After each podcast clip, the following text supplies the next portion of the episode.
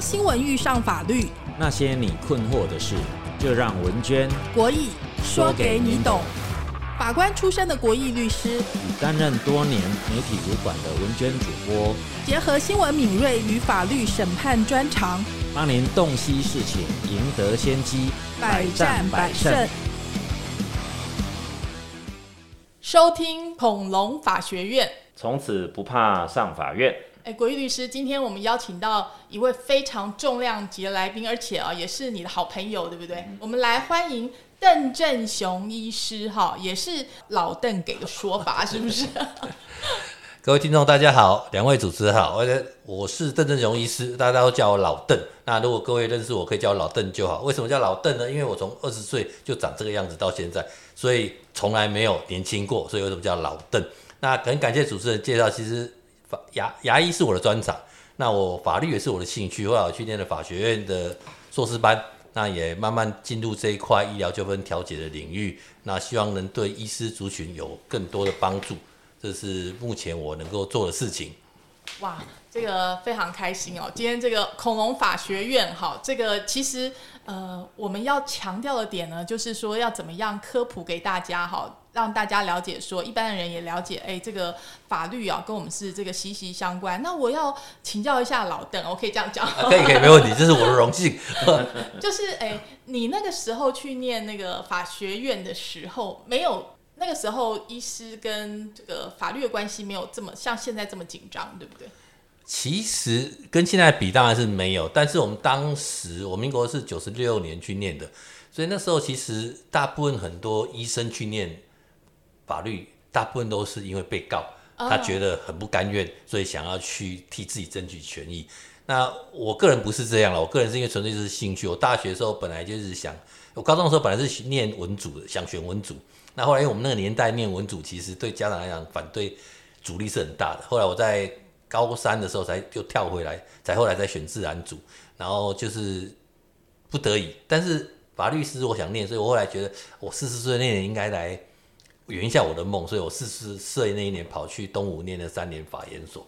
那这个新闻呢，也是蔡英文总统正式正面的面对废死争议的正式发言哦。他对高中生的回答说：“废死争议虽然让很多人心里不安，甚至希望透过死刑来阻绝社会难以接受的犯罪行为，但是他说国家制度能够提供足够的安全，不需要依赖非常严厉的刑罚来吓阻犯罪。”他说，在这个过程当中呢，国民信心的建构是很大的工程，但是他强调他。政府呢有强而有力的治安机制，而且在行政院长苏贞昌的主导下，对全国治安是经常性的检讨。蔡英文还说呢，为了加强治安，政府正在积极打造社会安全网，主要是考量到犯罪人的精神状况都有一些问题，才会做出很残忍的行为。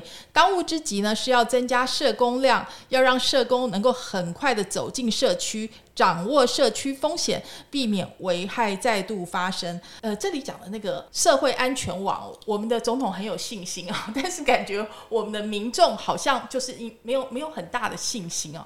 麦克风先交给这个国律师哈，你今天听到这个总统这样讲，你觉得？我觉得这跟你之前的说法蛮像的，就是。过去好像大家就觉得这个整个问题啊，就是都是司法的问题，都是你们没有好好的执行，所以才让大家会觉得没有没有安全感。那总统今天帮司法界说话了，说哎，这是要从社会安全网的这个补足这个方面来做。他还强调要加加多这个社工的数量。呃，是一个社会制度啦，哈，就是说刑罚到底能不能作为维护治安的这一个工具？哈，那其实呃。我我们在之前哈有跟邓医师聊天哈，等一下也许邓医师也可以分享一下哈。那我我们知道，其实大家现在开始不相信法院，为什么骂法官是恐龙哦？就是说，经常法官的判决跟当事人的期待或被害人哦的这一种呃弥补啊，都有很高的落差哦。那像邓医师他也分享过，好像呃先前有一个在台中的牙医师。好，那他诊所的护理师的哥哥哈，所发生的家庭的纠纷就发生到诊所哈，就把他的老板把他砍死了哈。那后来啊，法官的判决当然就是用呃视觉失调啦哈，教化可能等等的哈。那那还是处一个就是说被害人家属也不能够接受的判刑哈。这个我想就很多面了啦哈。这个可能也等一下，也许邓医师可以分享他的心路历程哈。那这个啊一一个社会现象或一个社会问题哈，可能呃医疗的专业或者说审判对于专业责任的认定。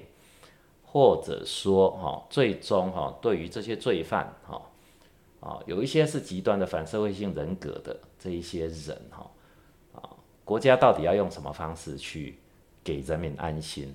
死刑当然是一个方式啦，好，那终身监禁或其他，哦，比如说有病的呢，是不是用啊一个呃司法医院、司法精神医院的方式，好，去补这一块？刚刚文娟谈到的社会安全网，啊。能不能做得到，我们不知道啦。好，但是如果有权力的当局，他好愿意面对这个问题是好的啦。只是说要真的做得到哦，如果做不到，就是让这些恐怖的分子哈流窜在社会里头，好，那就大家就是很害怕。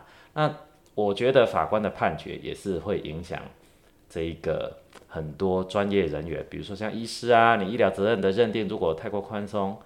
那医师人人自危，好，那警察开枪的责任如果追究的太严苛，哦，那我们都知道哈，那这个医疗责任导致防卫性的医疗行为，那科警察过重的用枪责任就会造成，我们这一次看到防卫性执法最明显就是这一次的杀警案，好，那逃逸的外衣间，我想他功夫没有那么高强啊，一个人可以掠倒两个警察，我认为啦。好，应该是警察对于用枪有所忌惮。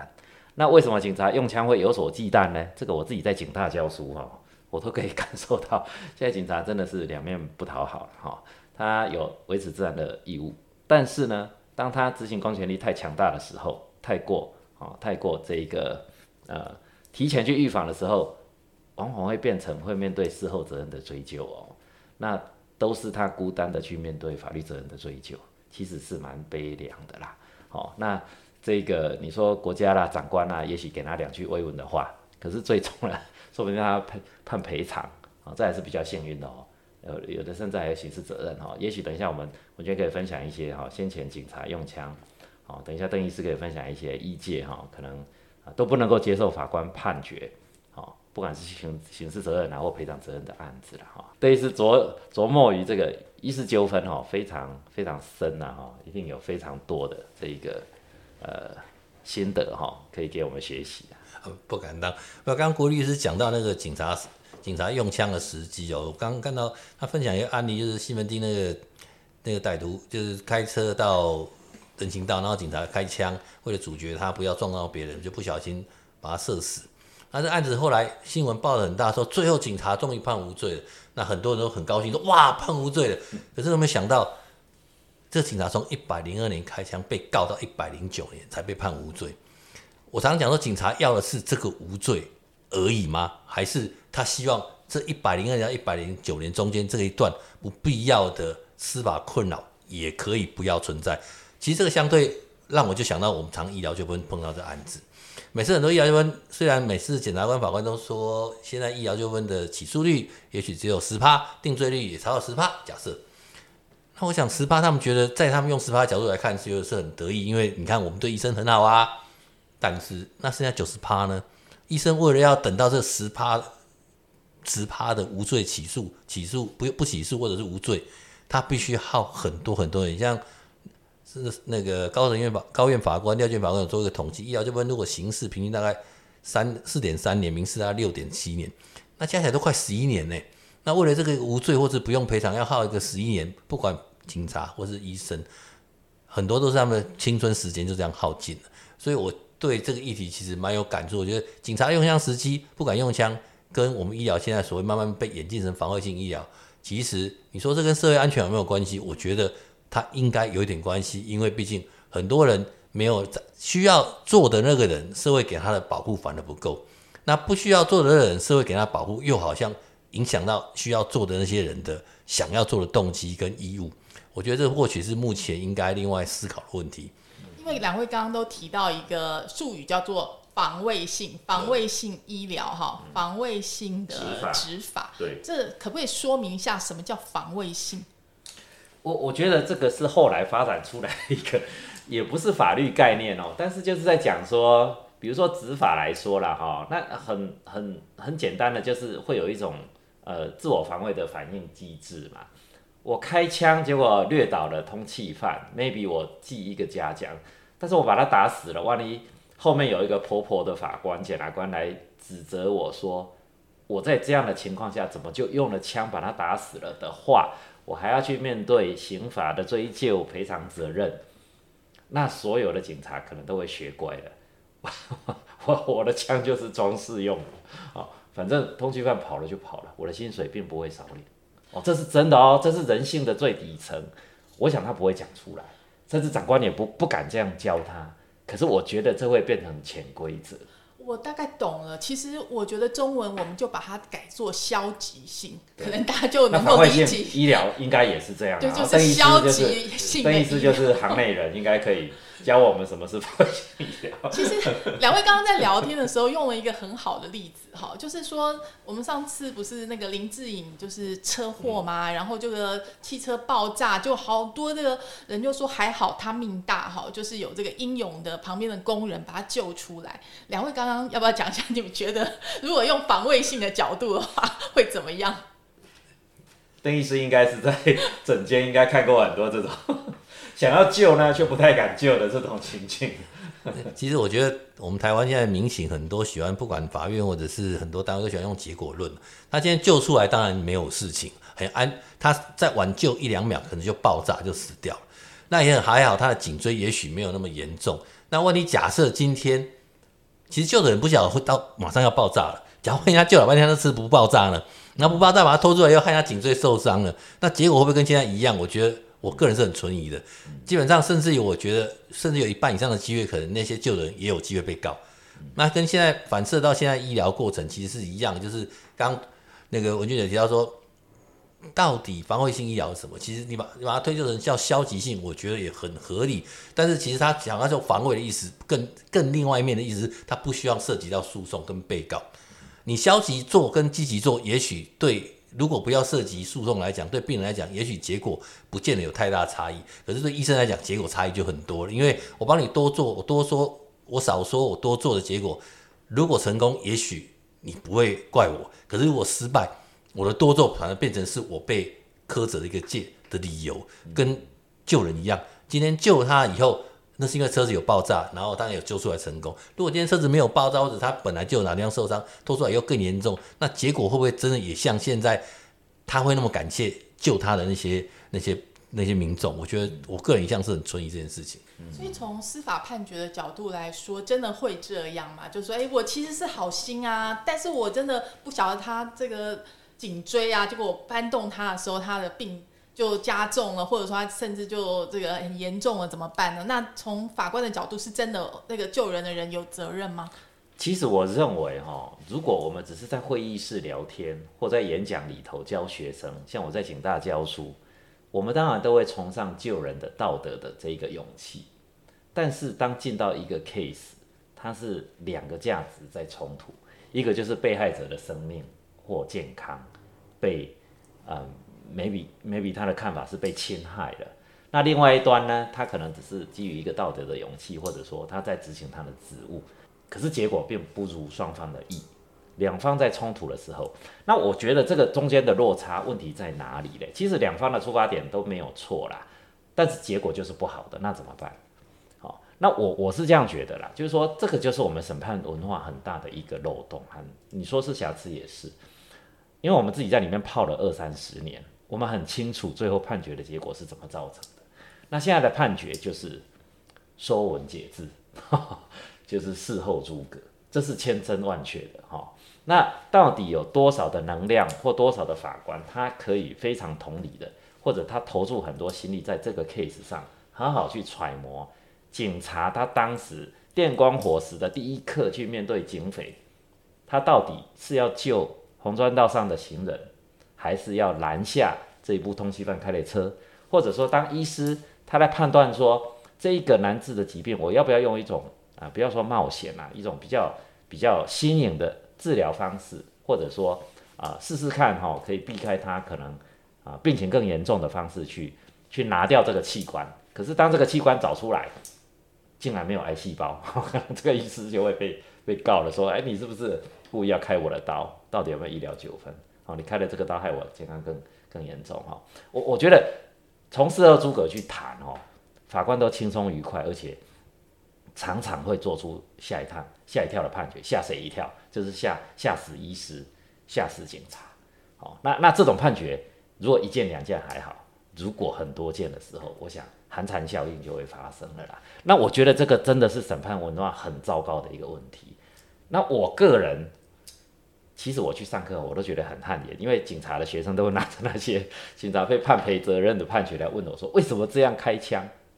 那还要被判追究责任，或者说，呃，几年前啊，新北地院判了一个判决，就是说，小偷跑到家里去偷东西，然后呢，家里刚好有一个怀孕的太太，那他的先生呢是一个呃空手道的国手，那这个窃贼非常的倒霉。那先生看到窃贼侵入住宅，那当然要保护太太，所以当然武功高强的他，窃贼一下子就被他累倒在地，然后呢，他累倒在地。呃，这个强壮的国手呢，他当然非常担心窃贼，万一挣脱之后，会不会再对太太发生有侵害的行为？所以他就继续压制他，压制他，压制他，结果窃贼就断气了。结果事后这个判决是真的，这个就是我在警专上课，学生拿着来质问我说：“哎，老师，你法官安尼判刚掉？”结果这个国手是被判刑的，他叫防卫过当，这个就跟林志颖。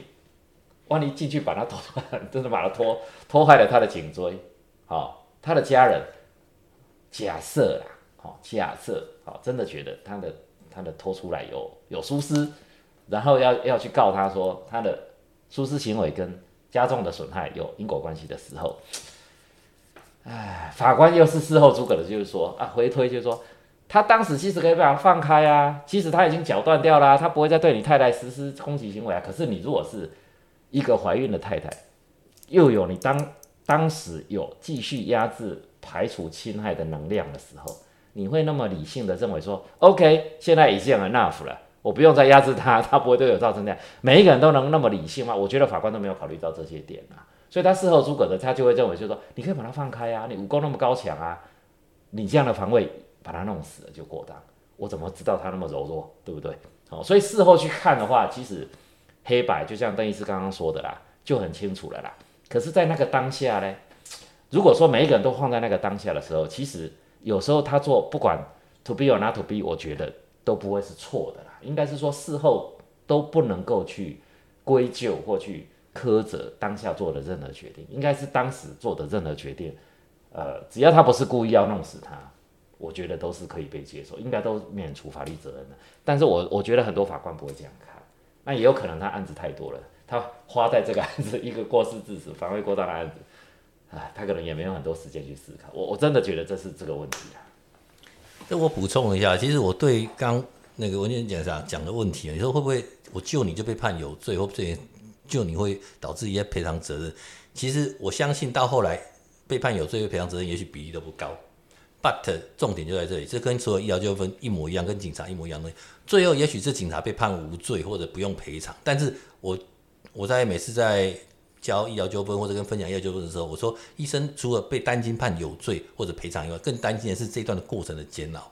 你只要等了三年五年，告诉你判无罪，所有的长官跟你讲，你看我支持你，让你判无罪。可是问题这三年的过程，没有人会陪伴，没有人会去。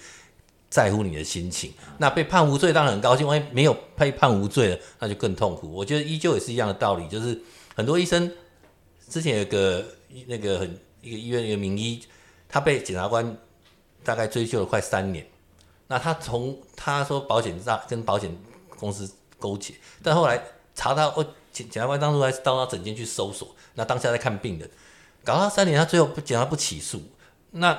你如果用数据来看，你说检察官，你看我们起诉率只有十趴，所以这九十八，你看就是不起诉。问题这三年，那个医生从一个名医到一个好像真的是一个罪犯的感觉，就算最后达到澄清了，其实你看我们的新闻都只会报那个医生被搜索或者是被起诉，很少被报无罪，很少被判被被被报报报道出来。那我觉得这是医生最煎熬部分，其实过程跟结果对他们讲，他们都在意。但是如果真的要在意，过程会比结果更麻烦，而且对医生的伤害最大。因为像举外科医生，外科精华时期，外科训练是很长久的。今天一个外科医师精华时期可能三十五岁、四十五岁，那这十年他如果在这在缠讼诉讼，对来讲他受训了那么久，结果其实就就跑掉了。我觉得这是我个人觉得很多东西，如果只讲结果，那当然也许对医生、对警察来讲，不见得是结果是最坏的。可是我觉得应该探讨是过程。那这回应到刚刚所谓社会安全的问题。今天当很多人当下可以马上厘清责任，说我做这件事情不会有问题的时候，相信很多人会更愿意去做。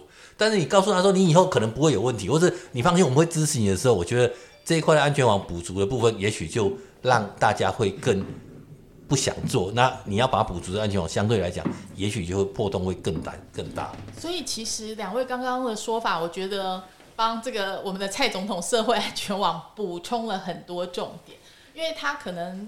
能够讲的时间不多吧，所以他比较清楚的讲，只有讲增加社工，好，或者说其他一些关于精神治疗方面。可是其实这样听起来，就是防卫性的呃执法，或者是防卫性的医疗治疗，甚至防卫性的救人救助，都可能会发生，都是社会安全网的漏洞的部分。如果你今天继续给这些呃我们想要做正确行为的人一些呃。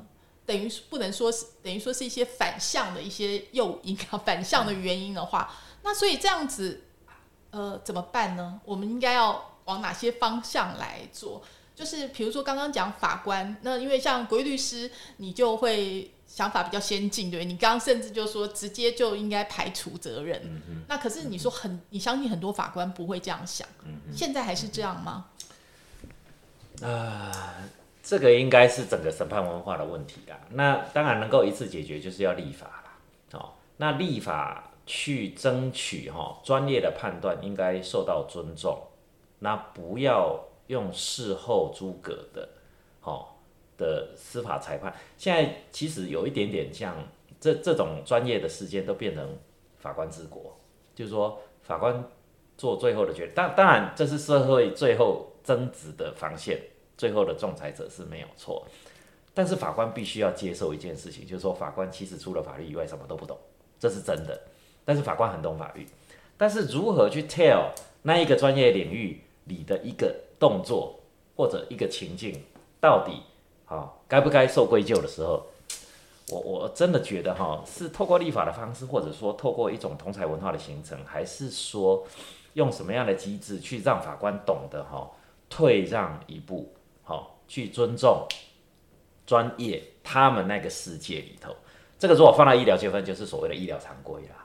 好，那常规到底是什么？其实没有人说得出来，因为他的外科的常规、跟妇产科的常规、跟牙科的常规，或者说在植牙常规或或或什么根本治疗常规，我想一定是不一样的，而且应该不会那么简单的回到去比对教科书，应该不是这样，而是说在这种情境之下，其实很多医师都会这样处置的话。好，那他可能在衡量之后，尊重医师的那个衡量啊，呃，裁量的权限，有那个空间，法官应该要退让，而不应该随时都跳进去去判断对错。好，那我发现啊，我发现现在就是说，你说民粹也是，或者说当一些社会事件，比如说哈，我自己亲亲身经验看到的，银行把钱借出去，那收不回来，好，那。是不是一定有勾结？那不见得有勾结啊。哦，可是只要金额大一点，哦，减掉就会去搜索银行。那甚至银行的董事长、总经理可能会被申请羁押。那这很可怜哦，因为因为他其实这个也是专业哦。其实现在我觉得台湾社会的每一个专业都面对相同的问题。你要出包了，是不是都要作案来关？好，来来等于说给给个给个给个说法。我我觉得这是很可怕的事情，真的真的真的，我我自己亲身经验的一些 case，我发现金控的董事长也不是说成为阶下囚，当然也不是说他们不会犯罪哦，犯罪要有证据证明嘛，你当然能够证明，就像刚刚医师，你要证明他真的拿了保险公司共同去诈欺，这就是罪犯，如果没有的话，哦，那可能是啊病患去投诉啊什么的，你你就你就去发动这些公权力的话，我觉得相当危险啦。那更何况有一些专业判断的选择的时候，啊，我我认为，呃，法官在没有办法每一个案件都有同理心的情况之下，因为没那么多时间，没那么多耐性，应该对于专业要有一点点退让包容的一个基本的 position 啊，这这是我觉得的。那至于说是要透过法律规定的方式，还是说像现在依旧可能有一些医师鉴定哈，或者说医师调解。像邓医师这么专业的，通过调解程序，也许可以厘清了哈，哪些是属于专业判断哈。但是法官要不要接受哈？最后还是 还是会有一点啊，这个什么专业上的一些啊界限哦，这也是很困难的。不知道是不是邓医师他在执行调解的过程当中，应该有很多种心得。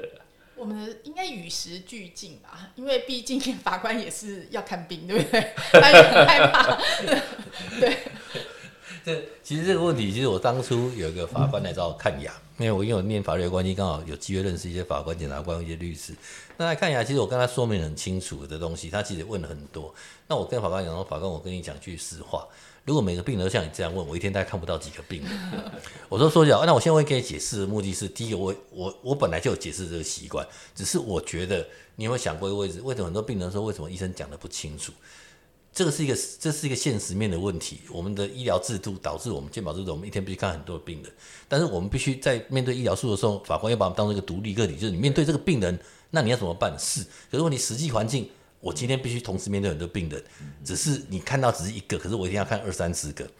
那这个东西你这样追究起来，它地质人不平等，那就会导致很多问题。你好你觉得医生该讲，那医生没有讲。问题是医生有没有时间讲？医生可不可以讲？那你说？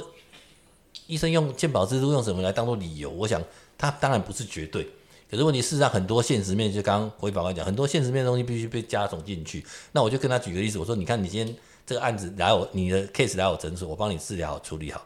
你在别人那边，别人叫你拔牙，我没有帮你拔掉，帮你把它治疗完。那我跟你解释那么久，我说你你你有问题问我，我也回答你。可是你一个病人就大概占了我我一个晚上才看三个小时，你一个就占了一个小时。我说那对我来讲，如果每天这样看，我应该会很早就喝西北风了。所以有时候他怎么取舍是一个问题。那另外刚刚讲到一样的东西是，那医疗纠纷对我们来讲到底是一个怎么样的过程？那是不是刚国医法官讲，你事后如果当然现在我们医疗保修正做临床裁量权，让医让法官可以依医生现实当下的环境去做。那我觉得这另外一个大问题就是。当然，现在可以感觉出来，法院慢慢希望把医疗纠纷导向民事诉讼，希望不要用刑事来追究，所以刑事的起诉率其实真的比较低。可是不管怎么样，因为宪法保障民众诉讼的权利，怎么样，病人只要提高，台湾提高太太，我常常跟医生讲说，太高病人告医生是最简单，去警察局说我要告医生就这样告，他也不用请律师，病人就可以告，那医生就必须奉陪很久。那我常常讲说，怎么样去改变这个现况，其实这是个大问题。就像刚刚讲，现在有调解医纠法。通过要强制调解，那当然这是一个好的现象。可是我觉得回过头来，为什么以前的医纠比较少，现在医纠比较多？那你说医以前医生比较病人比较怕医生，那或者还是说以前病人比较尊敬医生？那或者说还是说以前的医生比较好，现在医生比较不好？我觉得都有可能。我常常讲说，就像法官一样，跟每个行业都有他的老鼠屎，但是大部分的都是。不是老鼠屎，但如果把每个人当做老鼠屎来看待的时候，就会发现现在慢慢很多问题出现，就是变成烂送的一个社会。那我觉得这也是回过头来，我常常讲说，怎么样让医生变好？我觉得在某个前度，民众怎么样去慢慢去，也是像主持人讲与时俱进的观念，不要把每个人的行为都假设他是坏的，他是对我不好的，然后没有任何空间可以去探讨，那或者觉得说只要有告就有钱可以领。可以拿，那我觉得这东西很多东西必须慢慢去纠合起来，才会有办法去把一个东西去慢慢改变。当然，它需要时间。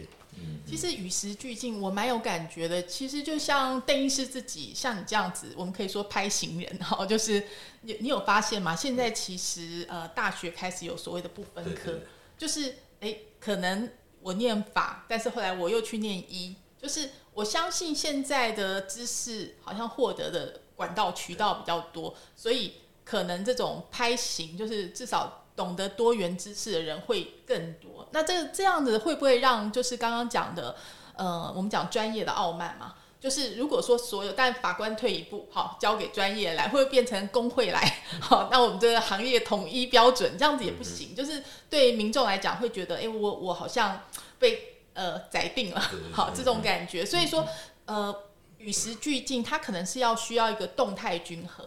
那但是我们不能像嗯，我们讲社会安全网这个大帽子说，哎，我们就是有一个乌托邦式的美好的未来就好了。那可是问题现在就发生了这么多的事情，就是警察不敢开枪，然后这医师防卫性的，就是或者说救人的人不救，那这样情况呃怎么办？那现在这个时间点最快的方法是什么？看起来好像还是嗯上面说了算，风行草野，对不对？那个。国义律师，要不要讲一下你的看法？只要是不是民意的压力很重要？因为毕竟他们要选票嘛。嗯，这个真的是大灾问啊！哦，这个是小英应该回答的问题。我你要不要想象一下？我要是会回答，都可以来竞选总统了。我我我真的觉得哈，不过不过台湾社会哈，我我的观察啦哈，因为我在公部门也二十年，然后又出来呃民间哈，然后。不敢说接地气啦哈，但是我我我们算是有见证到，就是说从解严之后台湾社会的转变。那其实我觉得台湾有一个很好的地方啦哈，就是说，嗯，可能媒体啊，这个是文娟的贡献哈，就是媒体啊，成为一个呃台湾社会监督跟进步的一个动力哈。虽然这几天说那个苹果日报就就歇熄灯了嘛哈，真的是非常可惜啦哈。但但是我觉得，就是说，现在很多呃公共的议题，或者说社会的社会的这些病灶，都会成为大家大家都是可以到论坛去讨论的，成为媒体报道的一个一个焦点啦哈。然后各方意见可能都会有啦，那全民乱讲，当然感觉是有点乱，但是大家会开始去意识到这个问题啦。所以杀人魔一直出来，那政府就一定要面对这些精神病患该。怎么去处？要怎么怎么怎么处置他们？哈，法官跟医师也不见得在对立面了。哈，你看那个嘉义铁路的杀警案，哦，这个是医师的鉴定，呃，精神报告，哈，作为法官判决的基础。所以其实法官的法律认定呢，也非常需要医师的协助，这是真的。哈，这个专业的世界嘛，专业的时代是这样啊。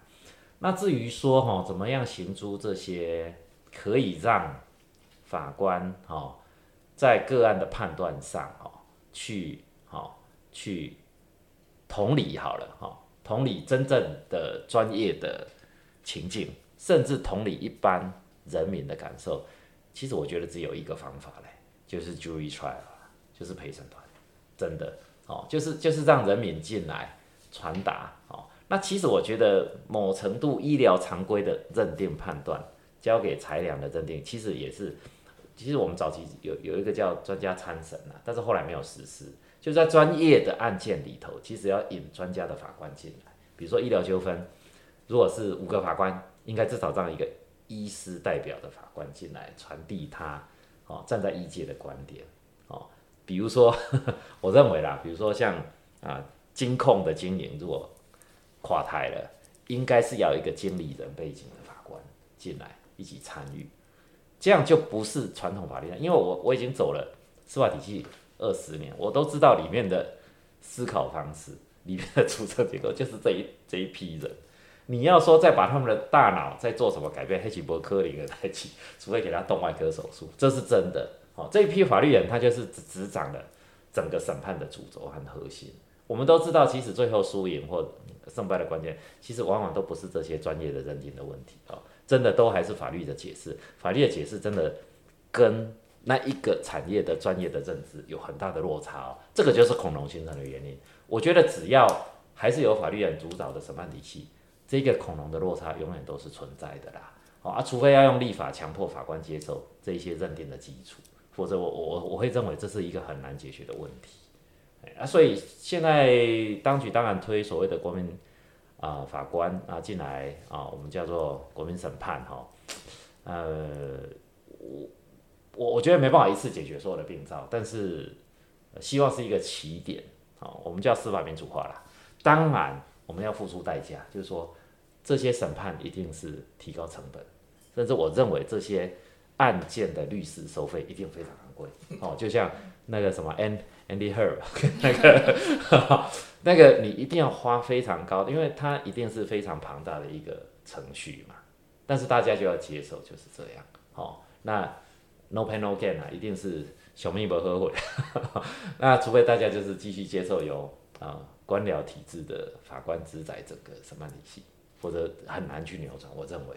在最近又有一个例子，在美国俄亥俄州，其实有一个二十二岁男子，他跑到前女友家按门铃嘛，然后呢，这个被他无缘的岳父。就是开了三枪，哈，就是因为你不可以再进来啊，否则我有武器。结果他这个这个前男友还是要破门而入嘛，他的女友就说：“哎，爸爸，他是想杀我嘛？”结果他真的进来了，就这个无缘的岳父就把这个男的给枪杀了嘛，哈，枪杀了之后呢，这个俄亥俄州呢就有一个大陪审团，就以八票对一票。反对用谋杀指控将这个无缘的岳父起诉，所以这个例子就是刚刚规律师说的，如果有民意进来的话，可能就是我们一般人大家普普罗大众认为的那个正义比较容易实现。对，那个才是法，而不是写在呃教科书上那个叫法。因为因为法律人他是一个非常，我我想医界应该也是雷同，只是医界还好，因为他们是努力把病治好。但是法界如果非常封闭的话，他们。他们的危害会会渗透到各行各业哦，因为你什么行业的纠纷都要进到法院。那如果法官的认知永远都是执着在法条，或者说他们寄存的一些判例体系里头，其实永远跟各个专业的行规会有落差。那一定很多判决都会被认为真的都是恐龙判决。可怕的是，这些法官一点都不觉得自己是恐龙。这个真的是很糟糕的地方。他觉得民众是民粹吧？应该对，他会认为他他的判断才是专业的判断。好，这这是我我亲身经验的，跟我看到现在还是这个样子。我我觉得这是呃，可能没有没有改变整个结构制度的话，很难去弥平这个落落差啦。那唯一能够做的就是，当你遇到医疗纠纷，你就找。邓医师这种 很厉害的，有法律背景的，给你当 consultant，看能不能让你协助你逃脱法律的责，不是逃脱了，就是说厘清啊，避免法律追究这样子。不过另外一个角度，也许也可以探讨一下，就是其实呃，我们的同事有整理嘛，就是历年杀警案哈，从台湾第一个杀警案是哪一个案子非常有名，大家知道吗？李斯科，对，我们的年代才知道的李斯科。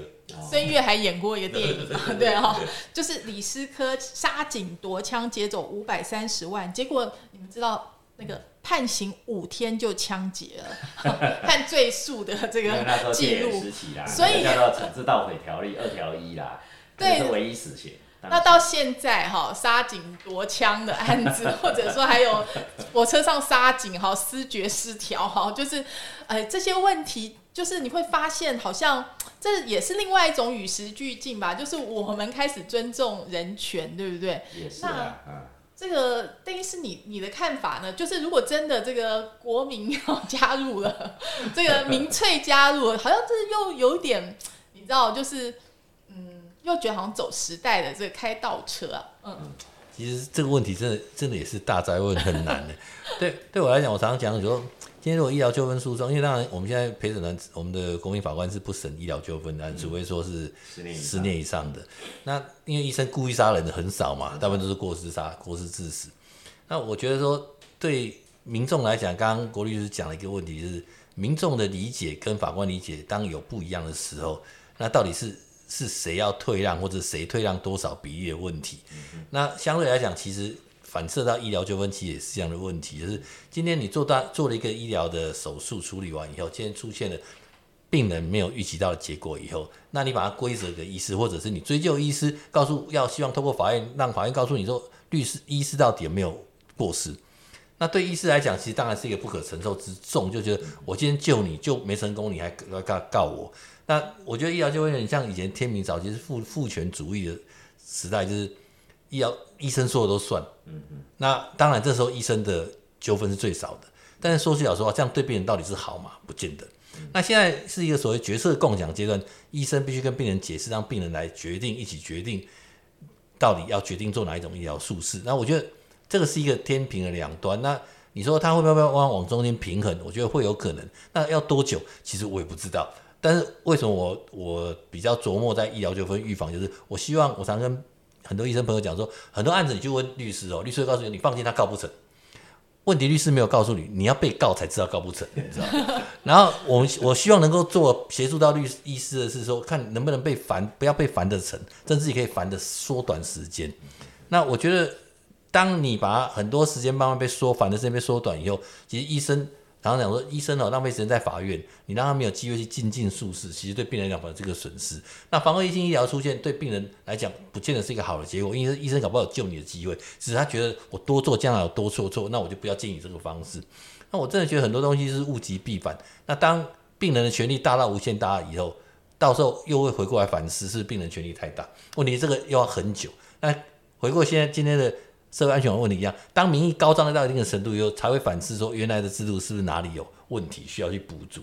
但是我觉得这样都是为时已晚的结果。你今天有一个，不管是哪一个高层的人，我觉得很多东西必须要预先去设想，去把它补足好，而不是等到结果出来大家受不了才来补足。我觉得这已经不是安全网问题，这是在补破网的问题。那个那个两块是不一样的思考逻辑。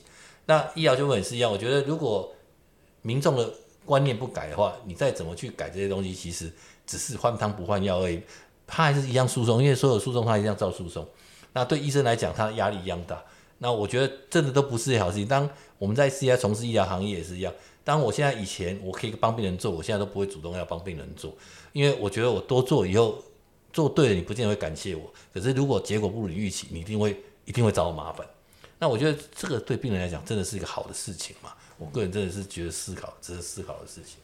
是，其实我们刚刚讲哈，很多事情不是非黑即白，现在也不是中白理论哈，就是调过来调过去。嗯，怎么样把所谓的这个捕破网或者社会安全网把它架构起来，其实需要更多细腻的地方哈。所以其实今天两位，我觉得从我们笑闹中间讲了一些重点出来哦，就是说实在的，呃，你说只是单纯的增加社工，还是说，诶，基本基本上国民法官制度进来啊，这些可能都是安全网的一部分。但是真的每一个地方都是需要大家更细腻的去了解，哎，这个这个事情发生了，它到底怎么样才能够符合现状？我我们最后来请教一个问题哦，就是，呃，我们以杀警案来说好了，就是。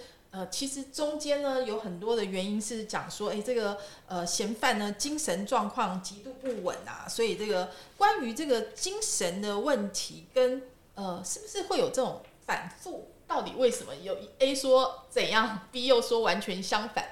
那所以就让民众会觉得嗯信任度很低，这个原因到底是什么？其实当然，这精神鉴定、精神方面并不是我的专业。但是我觉得，就就鉴定这方面来讲，包括台中的牙医师的那个被杀的案子，当初也是一样，就是一审法官对草疗做了一个草疗做一份鉴定，中龙做一份鉴定，后来他采草疗的鉴定说病人当时是失血失调的状况，所以他判他无罪。那我觉得呃，不然不用死刑。那我觉得说有些东西就是这样，就是刚刚文娟讲的，那到底是这个他今天做的这份鉴定会不会反复？应该这样讲，连搞不好下一个换另外一个证来做出来鉴定，搞不好也会不一样。那这个对法官来讲也是个挑战，然后对当事人来讲是个挑战。那我觉得鉴定这个工作真是一个超大的议题啊，更何况是精神鉴定，这是更大的议题，因为这是一个在一个未知的东西去。去想象一个东西出来，那我觉得这方面真的对我来讲，我是真的没办法回答这个问题。但连你都没办法，对，真的没办法回答。但是我觉得鉴定这东西真的是你要不要尊重专业？那问题是来，这样专业三个单位如果做不一样的结果的时候，那法官到底要采用哪一个专业的结果？对，我觉得这又是一个破网 哎。对对，就所以这个鉴定感觉也是需要很细腻的这个来有一个新的机制进来吧？是不是？就从法官的角度，是不是也是这样子？我我觉得这个都涉及到。你要投入多少资源啊？而且，而且，其其实我真的觉得哈，就是说，呃，我们必须容忍人生本来就是不完美的，就是说很多决定就是没有百分之百的啦。那以至于就是说，这个决定做出去之后，如果有副作用的时候，大家必须要有一点去宽容。我我我我举一个例子，可能舆论不会很支持的，就是这一次这个杀警案，哈，这个杀警案。大家觉得两个警察竟然被一个通缉犯，而且他也不是什么武功高手，好，然后竟然被他杀掉，然后呃，大家当然都非常呃觉得心疼，而且可惜警察这么可怜。那可能我觉得呃主导舆论的人呃或许啦，他没有他没有去思考到，就是说呃其实这个是警察防卫性执法导致的一个副作用。而主调舆论的风向竟然是去追究说，诶，那这个这个逃犯怎么跑出来？哦，原来他是外役间御驾不归。他外役间为什么御驾不御驾不归？御驾不归哦，是因为典狱长没有立刻通报。因果关系哈，如果推到无限的长哈，通缉犯的妈妈、杀人犯的妈妈 都有原因的责任，这样对吗？其实我们持平的去看哈，因为我们都在公权体中公权力体系待过哈，就是说你外役间哈跟判刑重或轻，其实有雷同的思维啦。就是说你到底要宽容的去对待他，还是你要严苛的去对待他？你严苛的去对待他，你就不要假释就好，你就不要放他假就好了，你就一御驾就把他抓回来，抓到禁闭室，撤销他的外役间资格。那我们执行。他的自由行的目的是不是希望这样？那就不要设为意见了，推到一个极致。好，所以所以这个重点到底是不是典狱长的问题？我的意思是说，也许他在御驾不归的时候做的行政决定可以讨论，可以有瑕疵，但是警察被杀死跟外意见是不是御驾不归没有去报？我认为哈，他把它扯得太紧密了。哈，这个就我觉得有点失去焦点，应该。反而我看到这个杀警的新闻，我会去可惜或者说不舍的是说，怎么两个警察他带枪，我认为应该是不敢用，以至于被歹徒反。那歹徒今天为什么敢这么猛？这个又牵涉到死刑存废的问题。好，我觉得这个才是核心。那我我不知道是舆论有意，或者说有人啊，他希望把讨论的方向导到那边去。当然最直接抓来。杀人犯的妈妈最有责任啊！你不要生下他就没有杀人犯啊。可是这样讲无济于事吧？没有人生下这一个杀人犯的时候，陈静心的妈妈也不知道我的小孩将来会变成这样。那更不要说哦，就就呃，我我记得以前我们学精神医学，呃，当法官都都还是要受一点点这些犯罪心理学的训练哈。这个统计上来说，一百个人里面可能就有四到五个，好，这个什么反社会性人格，好，也有也有啊，一千个有大概。五个，这视觉失调，那永远都有这些分子跟我们一起生活，哎，哦，那应该重点是说，呃，做有权有有有有有资源的人，他要分配多少资源去啊去处理啊，不要说处理啦，哦，去安顿这些人，或当发现这些这些人的时候，用什么 policy，花多少钱，好，去去去 tell。那刚刚说到精神鉴定，就是说有多少资源嘛。精神司法精神医院，你到底要不要投入这些钱啊否则你都是把他关到一个角落，关到绿岛，那就就不管他，那放出来，他他还是杀人魔嘛？我是觉得这个就是就是巨剑法了，对。因为其实我我觉得 there's no answer，那当然啦，就是感觉上好像民众好希望就是就像电影一样包青天一样狗头砸出来就行了，是啊，社会就安全了，可能没有这么简单啊，就是其实真的有很多地方是需要很多的资源投入哈，就是也是要下定决心才能做啦。今天非常谢谢两位专家哦，来，呃，我们恐龙法学院帮大家，我们都上了一课哦，也这个谢谢听众朋友的收听，呃，我们下周同一时间空中再会了，拜拜，拜拜，谢谢大家。